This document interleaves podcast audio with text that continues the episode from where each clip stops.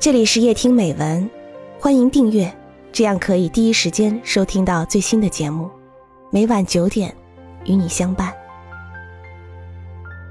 一只特立独行的猪，作者王小波。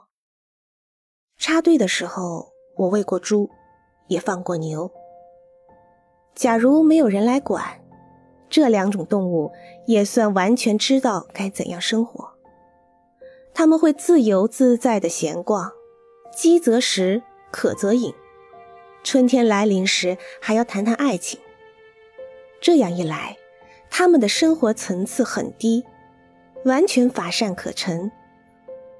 人来了以后，给他们的生活做出了安排。每一头牛和每一口猪的生活都有了主题。就他们中的大多数而言，这种生活主题是很悲惨的。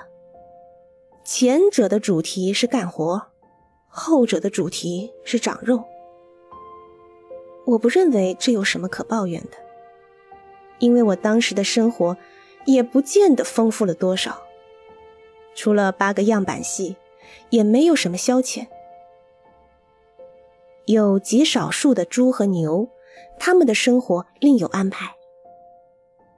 以猪为例，种猪和母猪除了吃，还有别的事可干。就我所见，他们对这些安排也不大喜欢。种猪的任务是交配，换言之，我们的政策准许他当个花花公子。但是疲惫的种猪往往摆出一种肉猪才有的正人君子架势。死活不肯跳到母猪背上去。母猪的任务是生崽，但有些母猪却要把猪崽吃掉。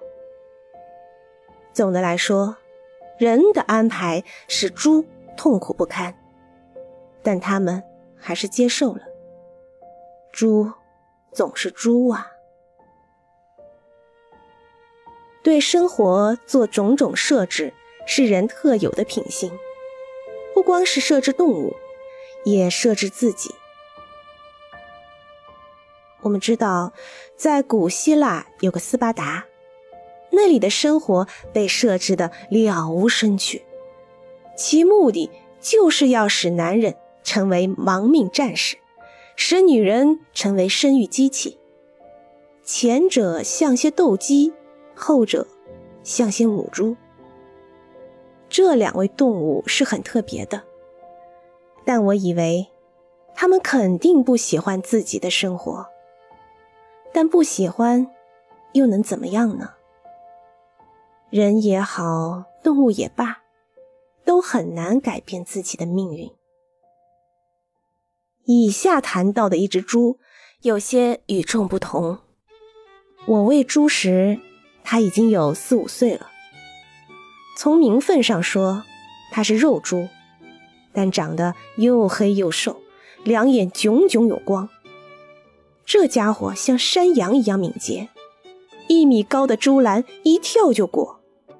它还能跳上猪圈的房顶，这一点又像是猫，所以它总是到处游逛，根本就不在圈里待着。所以。所有喂过猪的知青都把它当宠儿来对待，它也是我的宠儿，因为它只对知青好，容许他们走到三米之内。要是别的人，它早就跑了。它是公的，原本该敲掉，不过你试试看，哪怕你把敲猪刀藏在身后，它也能嗅出来，朝你瞪大眼睛，嗷嗷的哄起来。我总是用细米糠熬的粥喂它，等它吃够了以后，才把糠兑到野草里喂别的猪。其他猪看了嫉妒，一起嚷起来。这时候，整个猪场一片鬼哭狼嚎，但我和它都不在乎。吃饱了以后，它就跳上房顶去晒太阳，或者模仿各种声音。他会学汽车响、拖拉机响，学的都很像。有时候整天不见踪影，我估计他到附近的春寨里找母猪去了。我们这里也有母猪，都关在圈里，被过度的生育搞得走了形，又脏又臭。他对它们不感兴趣。春寨里的母猪好看一些，他有很多精彩的事迹，但我喂猪的时间短，知道的有限，索性就不写了。总而言之，所有喂过猪的知青都喜欢他，喜欢他特立独行的派头，还说他活得潇洒。但老乡们就不这么浪漫，他们说。这猪不正经，领导们则痛恨他。这一点以后还要谈到。我对他则不只是喜欢，我尊敬他，常常不顾自己虚长十几岁这一现实，把他叫做朱兄。如前所述，这位朱兄会模仿各种声音，我想他也学过人说话，但没学会。假如学会了，我们就可以做倾心之谈。但这也不能怪他，人和猪的音色差得太远了。后来猪兄学会了汽笛叫，这个本领给他招来了麻烦。我们那里有座糖厂，中午要鸣一次汽笛，让工人换班。我们队下地干活时。听见这次汽笛声响，就收工回来。我的猪兄每天上午十点钟，总要跳到房上学汽笛。地里的人听见他叫就回来，这可比糖厂鸣笛早了一个半小时。坦白的说，这不能全怪猪兄，他毕竟不是锅炉，叫起来和汽笛还有些区别。但老乡们却硬说听不出来。领导因此开了一个会，把他定成了破坏春耕的坏分子，要对他采取专政手段。会议的精神我已经知道了，但我不为他担忧，因为假如专政是指绳索和杀猪刀的话，那是一点门都没有的。